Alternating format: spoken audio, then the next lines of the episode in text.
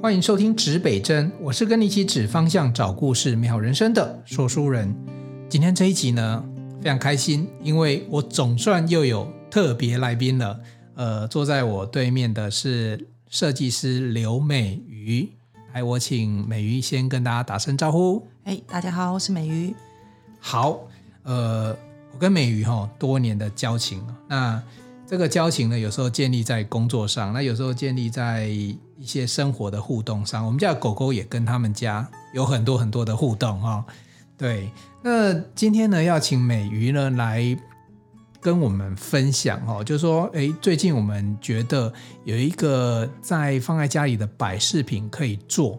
那美瑜本身呢，她是呃做视觉设计，然后不管是平面设计，等我等下请她自己介绍。介绍一下自己好了，可能其他几位听过这样子的一个分享，可是我觉得先再让他讲一次哈，就是说他的工作其实非常非常的复杂。美瑜，你现在的主要的工作的范围会在哪里？嗯，现在目前比较主要在策展的设计，然后还有平面设计、活动的文宣设计这样子。因为我觉得他好像十项全能，就是从会动的到不会动的，然后连那个之前你好像还弄过一些有声音的。的是的那种展场的一些，就是会发出声音的，那他都可以处理。啊，对对对对对，就是有做特别为了那个嗯那一场做一个。嗯，装置，因为那个场比较特别的是，它的对象可能那个主题比较沉重一点点，嗯，所以我们才会想说，请就是广播人帮我们录一段比较柔性的文字，去介绍这样子的一个历程跟故事。哦，就是有一些包含现在很厉害，那个除了平面视觉的设计，连声音都可以导入啊。对对，因为那个要产生互动，我觉得还有那个场域，我们那时候因为是在剥皮寮。嗯哼，那剥皮疗其实都是亲子去，那我们不希望去让他们觉得哇，我怎么放个假还听一个这么沉重的主题？嗯哼，所以想说用呃声音的方式让大家尽量用柔性的方式去接受这样的主题，认识这样的主题。哎，所以美语其实美学无所不在呢，哈啊，对，就以前我们可能都觉得说是一个平面设计啊，要来画一个视觉啊，然后可是我觉得美学在生活当中。其实有各种呈现的方式，对不对？对，其实，呃，我们一直讲美学，美学，其实我们在做视觉设计的时候，很重要的一个统称叫做沟通设计，communication design。哦，对，它其实是在做沟通这件事情。哦，对对对对，所以其实我们一般很狭义的把它定义在视觉，我觉得其实不是，它其实是透过各种感官的，嗯，出发之后。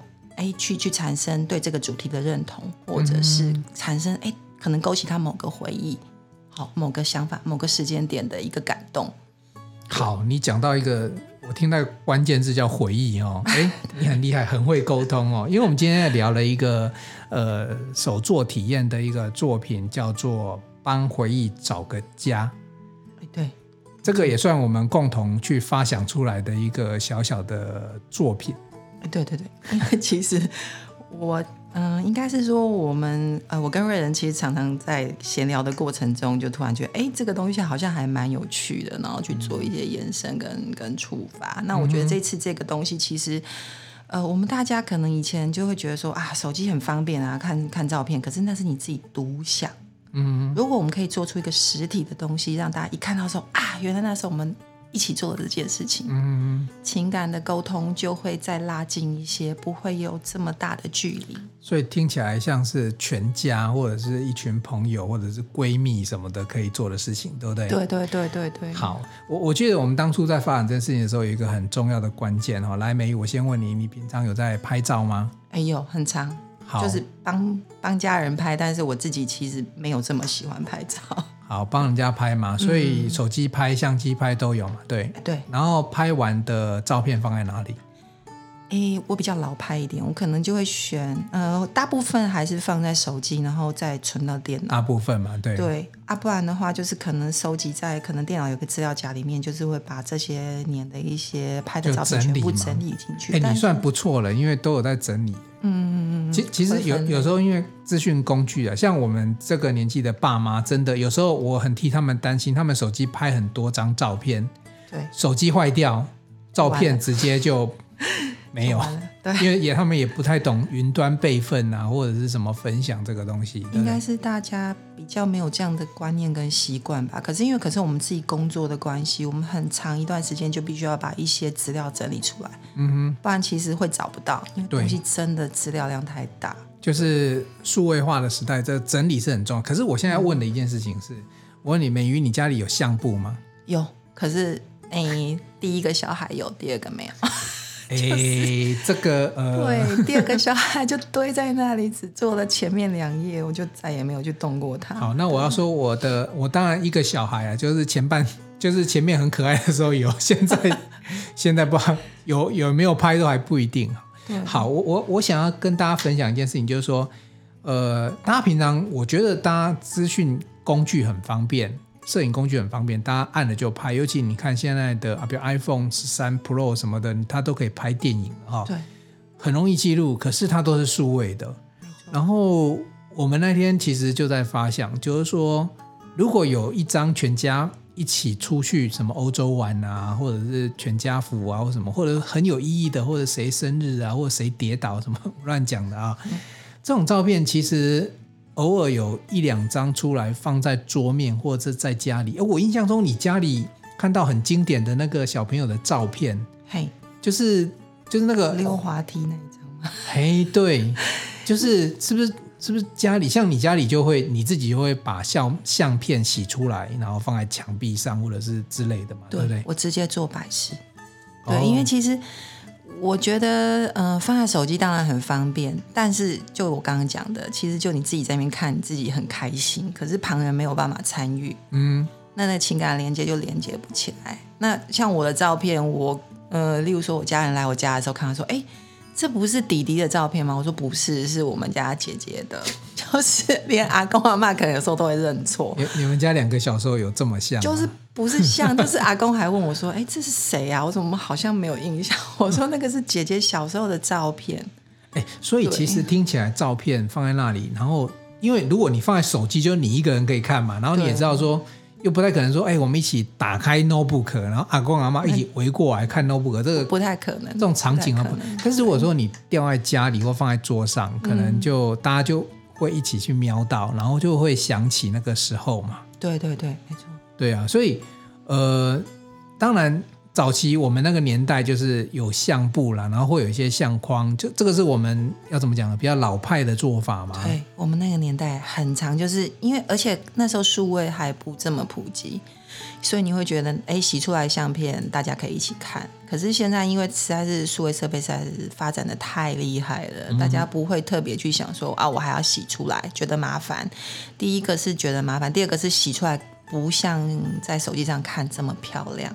我们说实话，对，对，所以听这种朋友，你听看看哦，就是说你自己有没有这个问题啊？你拍了，我跟你讲，你现在自从手机可以拍照之后，每个人拍几万张照片，那个都很正常，甚至几十万张照，那个照片滑都找不到。对，那你有没有这个困扰？那那你回忆到底你拍那么多照，到底你的回忆在哪里？有时候就会觉得 好像缺了一点，对不对？或者是你就只能自嗨。就是，例如说，偶尔看到的时候，可能大家看一下，或者丢到家庭群组。可是有时候大家各自在忙，也没有办法参与那个过程。对对。然后，所以我我自己在家里，我们的家里也会摆放一些，尤其像小朋友大了也没有，就会摆很小的，因为我们就觉得说，好吧，不能塞回去，我们就回忆一下你的。那一段最可爱的的时光啊，或者说一起去旅行什么之类的啦，所以，对，呃，老派有老派的做法，就是说我们在情感上面其实是是可以让回忆有一些依归的，所以我觉得这个题目这一次我们做这样作品，题目叫做“帮回忆找个家”，那个回忆可能会是一张相片，那也有可能是什么呢？其实我自己也有过这样经验哦，比如说出国去玩。哦，大家去日本啊，去欧洲啊，很开心。然后有时候你去啊，不要讲太远，好好好，我们去花莲七星潭，大家一定，大家是不是都有这经验？七星潭是很漂亮，然后他们大家不是都会叠石头吗？对对。然后虽然说明文规定不能乱拿那个海边的石头走，可是带一两颗，哇，贝壳是真的不能带走啊。其实 按照法规，我们这个还是讲一下，法律规定这个都是都是不能够带走的。可是偶尔你会想带一两颗石头回去做纪念。尤其我是那种在花莲会捡玫瑰石那一种。哎，现在花莲还捡得到玫瑰石？现在很难了。我讲实在话，现在很难，因为早期有一些背景，比如说有开采矿脉啊，然后才山上它会炸，然后那个石头的脉才滚下来，然后那个玫瑰石是从山上滚到海边，然后又被。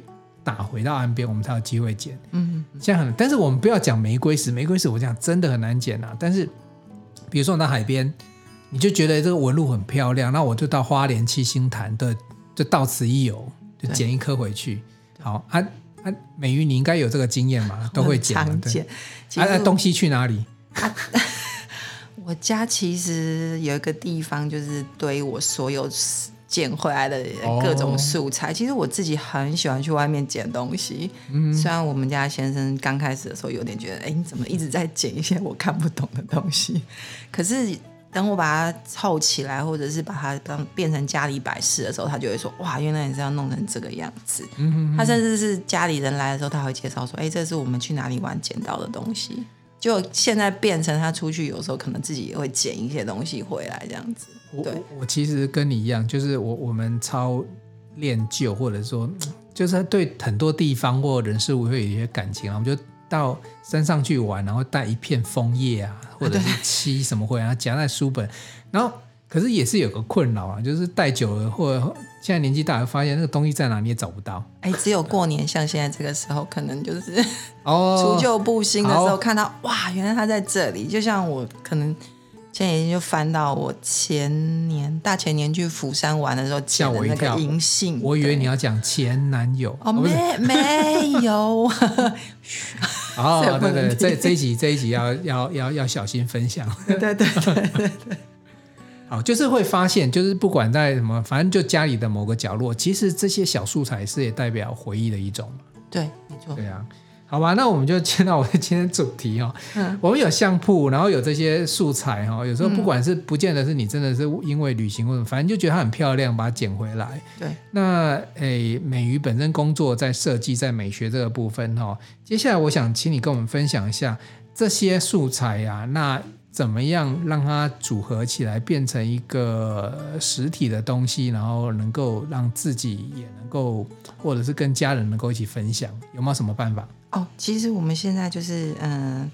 有开发出一个新的叫立体相框。为什么要做立体？像我们刚刚讲的，我们可能会捡一些小石头，嗯，哦，比如说可能松果或树枝之类的东西，嗯，但是这些东西如果你把它夹到一般的相本的时候，它其实是收纳会有问题的，嗯，那你久而久之可能就把它堆在角落，我觉得很可惜。如果我们可以在当下把它收集到一个相框里面，有一个收集的概念，把它变成一个回忆的箱子。嗯嗯嗯，那可能做起来的时候，它整个画面，我们只要经过一些设计的一些概念，嗯哼，去把它组合起来，它其实就可以变成一个很棒的摆饰品在家里面。嗯哼，对，好啊，因为我们这个是声音哦，大家可能看不到影像了。那大家如果想要看这作品的话，我会建议大家，我们的呃节目的资讯页里面都有相关连接，大家可以去看一下这些作品这样的材料哦。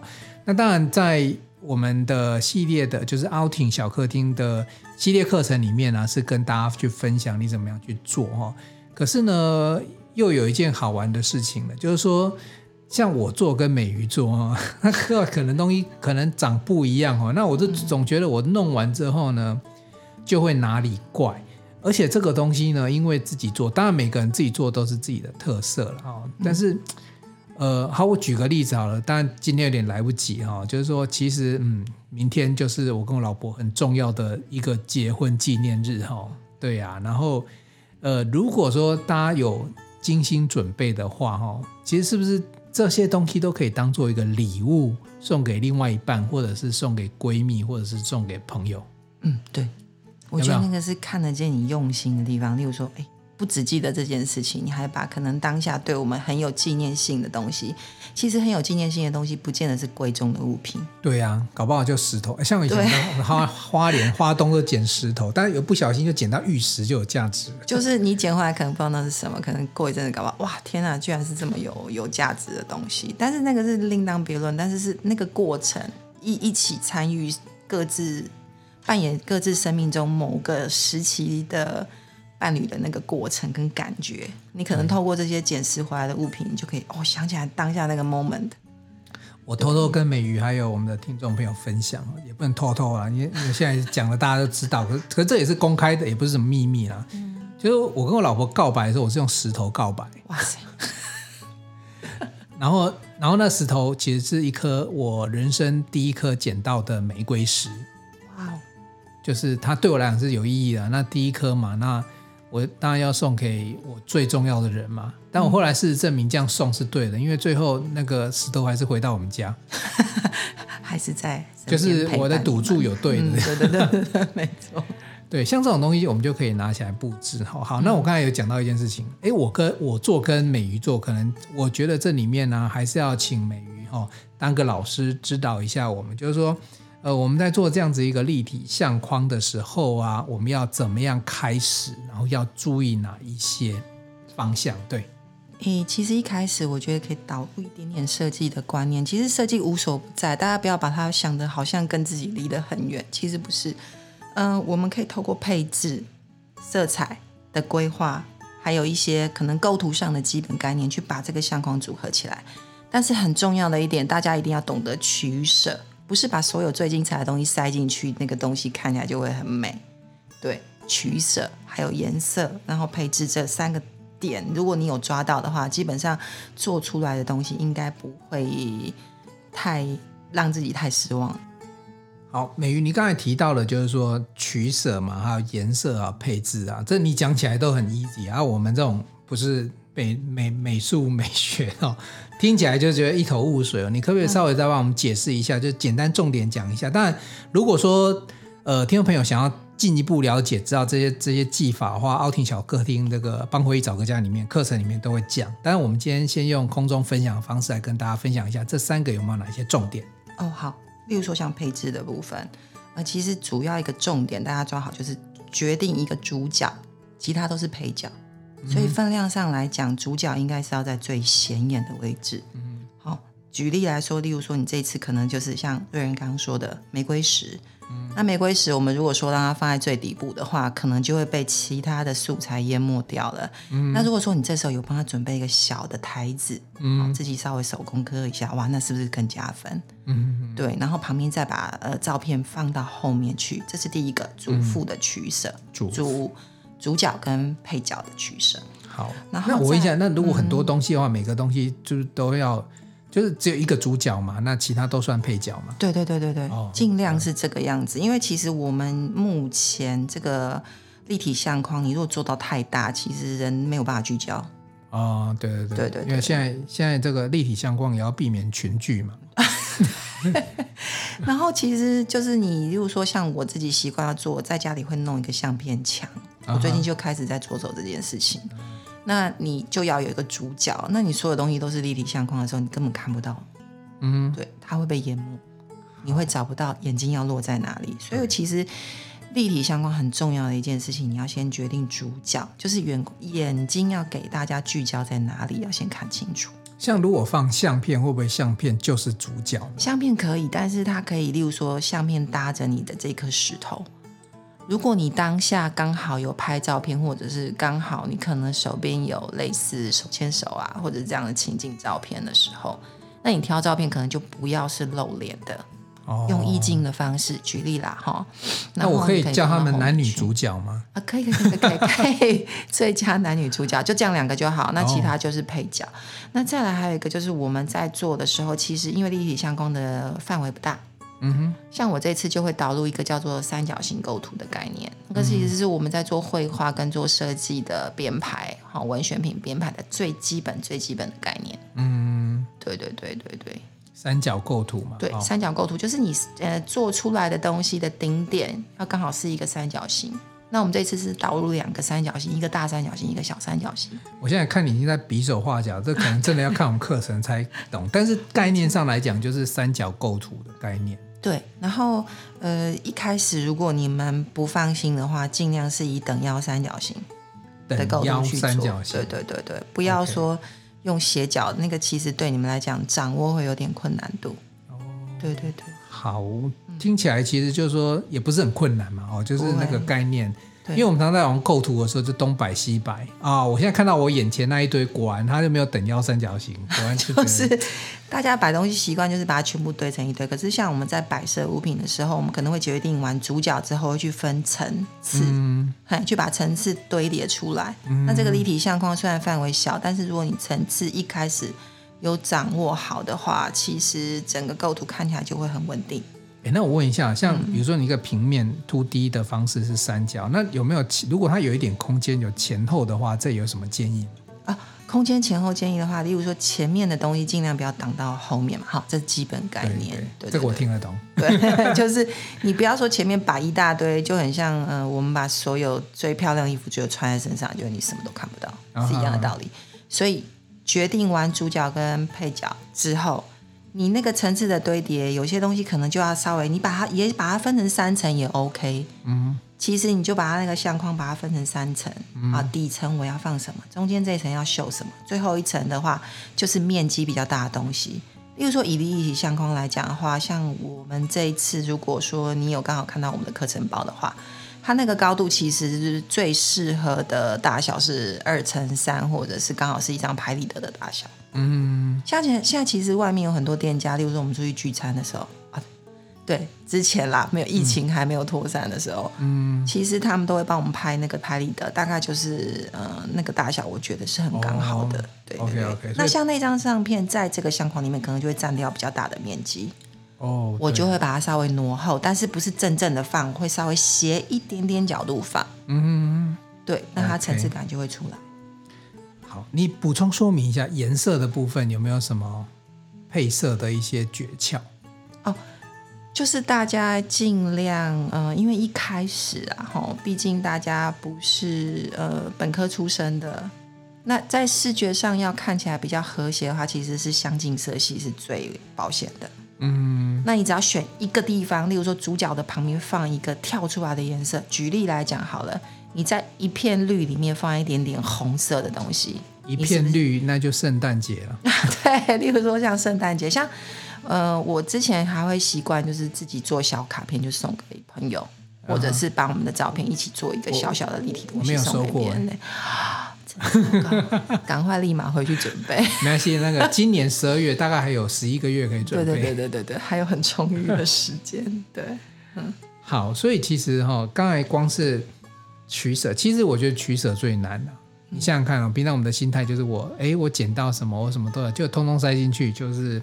好，我就把它称之为回忆的群聚。现在是滴滴不行的，嗯，对，是不能群聚的。要让哎，我们这样讲好像也蛮有道理的，就让这些物件，就是元素，要保持社交距离，有呼吸的空间啊。这讲的好好，你看，果然是社交。对，就是不要把那个东西塞满，因为我们呃，例如说立体相框，好了，举例来说，它其实是有穿透性的。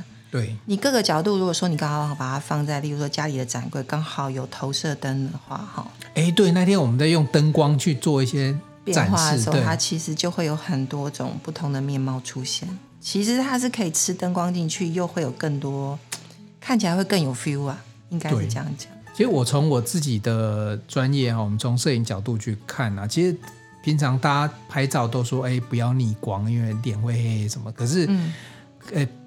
朋友们，你去试试看哦。有时候你在那个物件里面从背后打一个光，哦，我觉得它会把它的轮廓，因为那种光对我们来讲有时候会变轮廓光，它就不是叫逆光了。那其实会把轮廓弄出来。然后像刚刚美瑜讲的，就是说分享说，如果说你今天的这些物件或元素，它有一定的呼吸空间，它的光其实就会透出来。嗯，诶，有时候如果你用，比如说你用的素材是像叶子。哦，那会超美的。那燕麦它就可以了。哎，我现在想一想，就我们等一下赶快来做一个的感觉。其实你还来得及。哎，明天才水晶婚嘛，来得及。啊、对。哎，我讲实在话，还好你这个东西不是什么什么袖珍小屋。我以前做那个袖珍小屋啊，哦、天哪，那个那个很，你知道那个折磨，大概什么零点五公分的窗帘。零点五，对啊，那个我完全无法。那个如果你平常没在做手作的话，应该很难。像我们还会用一些辅助工具啦，例如说我们会用镊子，嗯哼，对，我们会有准备镊子去做那件事情。对，那个可是可是那个袖珍这件事情对我来讲就是真的很大的挑战。可是像立体相框，我觉得还好啦，它顶多会用到一些比如说绑的技巧，对不对？哎，对，那个那个是呃这里面最最困难的一个技巧而已。哦，真的、哦。对对对，其他其实就是摆好，然后像我们可能会分享一些小技巧。嗯哼，哎，你怎么去把那个吊挂的那个，例如说那个松枝好了，嗯哼，我们这次呃做的时候有一个松枝，对，其实只是一个角度瞧瞧进去，你连胶都不用粘。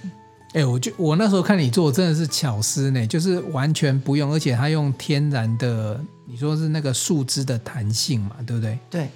它就可以直接卡在上面了。对，其实你树枝还没完全干的时候啊，你在路边捡到的那个枯枝有没有？它其实都还保有一定的弹性。啊哈哈。那因为那个立体框它的本身的嗯、呃、怎么讲，稳固性还蛮够的，嗯，所以你插进去的时候，我觉得是可以刚刚好卡住。所以像我们都会稍微留多一点点空间，然后其实一个角度啦，对。一个角度，我现在没有办法直接做给大家，而且我们都都都进去我们的官网凹庭小客厅去看哦。因为、嗯、呃，上次美瑜我看你在做这样的设计的时候，我觉得很巧妙，而且我觉得最重要一件事情是我们这里面还有一些叫做环保的概念啦，就是说我们里面的布置的很多的物件呢、啊，并不是刻意去买来的。嗯，没错，就是我们就算我们有有准备的素材，其实我们也都尽可能从大自然的。这个素材里面，就是它不是去强摘它哦，像大家应该有听过，嗯、比如说像种子手作有没有？嗯，就是很多的，其实我知道很多的生态老师他们在做这些导览的时候，就沿路走，然后因为掉在地上是可以捡的。对对啊，但但海边不一样，海边很规范的。那我们去爬山的时候，你有没有发现有时候去爬山的时候，路边有一些很神奇的一些，像什么金刚力，对哦，对。就是你都觉得不觉得它怎么样，然后可是捡回来，你稍微把它做一些处置。哎，你你可以分享一下，在路边你印象中有哪一些素材其实可以捡回来运用？哎，像我刚刚讲那个树枝的部分，树树枝什么树枝都可以吗？对，因为像呃像立体相框，我们把它想成是一个空间的概念好了。如果你全部东西都摆在底层的话，嗯哼，是不是就只有底层？那上面是不是就会空空的？对，那我们今天用数字去把上面的空间也利用起来的时候，你东西就又多了一个层次。对啊，对啊，对，哦，就是它就它就可以悬空，有一些吊挂的一些功能。对，像我自己出去还很喜欢捡松果。哎，松果你不要看它整颗这样子，对不对？嗯。其实你把松果上面那一半一半拔下来之后，它可以做成一朵花。嗯。嗯，对，就是透过粘粘粘贴的技巧，哦，其实都不难。就是你底下，其实像我们做的时候，可能底下准备一个圆形的硬的纸片，嗯，我就可以把这个东西粘起来，嗯，然后中间再插一个树，就是呃折起来的铁线，嗯，它就会变成一个松果花。那我之前还试过用漂白水把它漂过，它会变白色的。啊，它会变白色哦。嗯，就是会退到比较浅的颜色，哦，因为那个颜色就接近比较浅一点点的颜色。对对对对对对，对。好，所以你看哦，小小的一个这样子叫做帮回忆找个家，这样子一个立体相框，它除了可以让你的照片能够有一个归属感。一个小窝了啊，嗯嗯，而且你的里面的布置内容，除了呃人家付给你的材料之外，其实你还是可以发挥创意，把你自己的东西摆进来，对，自由发挥，对，而且这里面弄完之后，只要能够稳固固定哦，还有一个真的是还 follow 一下美瑜老师的这个取舍跟颜色跟配置的这些原则啦，不然就会你就全部塞进去也不是办法嘛，就群聚了嘛，就是他会没有办法呼吸，然后会很痛苦。对，然后你看了也会觉得哦，好暗惨，那也不行。有，有空间感，然后搞不好再打一盏光，其实在家里就是一个非常美的布置了。对，对，好啊，好棒哦！这个东西其实不管是叫做送礼自用两相宜，没错。美瑜最后有没有什么需要补充？比如说大家在在做这些设计发想，或者是说摆设应用，还有没有什么需要补充给大家的呢？其实这个立体相框应用范围，我觉得还蛮广的啦。其实我之前也有接到一些，就是朋友，嗯哦，就是要结婚了，然后他们想要做一个有纪念性的东西。其实一开始是因为这样子，所以我才会去找一些立体的东西，去把他们的相片放进去。嗯嗯嗯。后来就发现，哎，其实为什么我只能帮人家做婚礼前或者是呃婚礼的布置？其实这个东西摆在家里应该也会很好看啊。所以我就会去想说，哦，那我可能就分对象。如果我今天是给长辈的话，嗯，你们有没有发现，其实家里老人家其实还蛮喜欢看照片的，但他们不会自己开口说。当你拿出来的时候，嗯、他们都会说啊，我当年是怎样怎样怎样。你像讲老人家，我觉得我自己就很很爱看照片。是我可是有些照片不能拿出来，对对对对对对，那个就是哎，就是久远久远，可能是七八岁，然后就不适合拿出来。可是当你的对象，你可以去思考说，哎，这个创造共同的回忆。那其实一开口，你不知道怎么讲话的时候，这是一个很好的一个方式，做成一个礼物送给对方。对，哎，就可以开启一个话题的开端。然后还有一个可能，像我之前还有客户很很可爱，他们可就是两个夫妻嘛，难免会吵架嘛，对不对？嗯哼。那可能就把结婚的时候这个这个相片，如果说是拿出来放在前面的话，前几天的冷战就表示那一方可能就已经先举白旗投降。哎，这是一个很好的方法，非常 感谢你。就是、虽然我还用不上，就是就是我觉得那个是一个暗号，就是。两个人彼此之前属于这个家庭的暗号了，嗯、我觉得还挺好玩的。那时候听他们分享，我觉得好有趣哦。哎，这不错，怎么怎么可以用这种方法？因为有时候会低不下头讲，嗯，但其实只要有一方可能贴个小纸条贴在后面，啊、拿到前面来，哦，另外一方就知道哦，他在发暗号给我了。对，我去看看他想说什么。对。或者是以后干脆塞一张纸，就是放上去之后，以后纸条就可以塞进去，这样看一下留话。你说再再设计一个小小的册子写在后面吗？对，我我我我觉得这都生活的小乐趣。嗯，对对对对，好吧，很开心哦。今天我们聊到帮回忆找找个家这样子一个手作体验的一些作品的一些想法跟做法。那其实真正的体验呢，是要靠大家自己去。感受自己去做的，就是说，可能美瑜老师教大家的是这个方法，方法而已，那你都不见得要按照他的画面呢去呈现。嗯，对，那就都会有自己属于自己的风格哦。嗯，那今天这一集节目非常开心的跟美瑜聊了这么多哦，然后那大家应该知道说，有时候你那个什么礼物啊。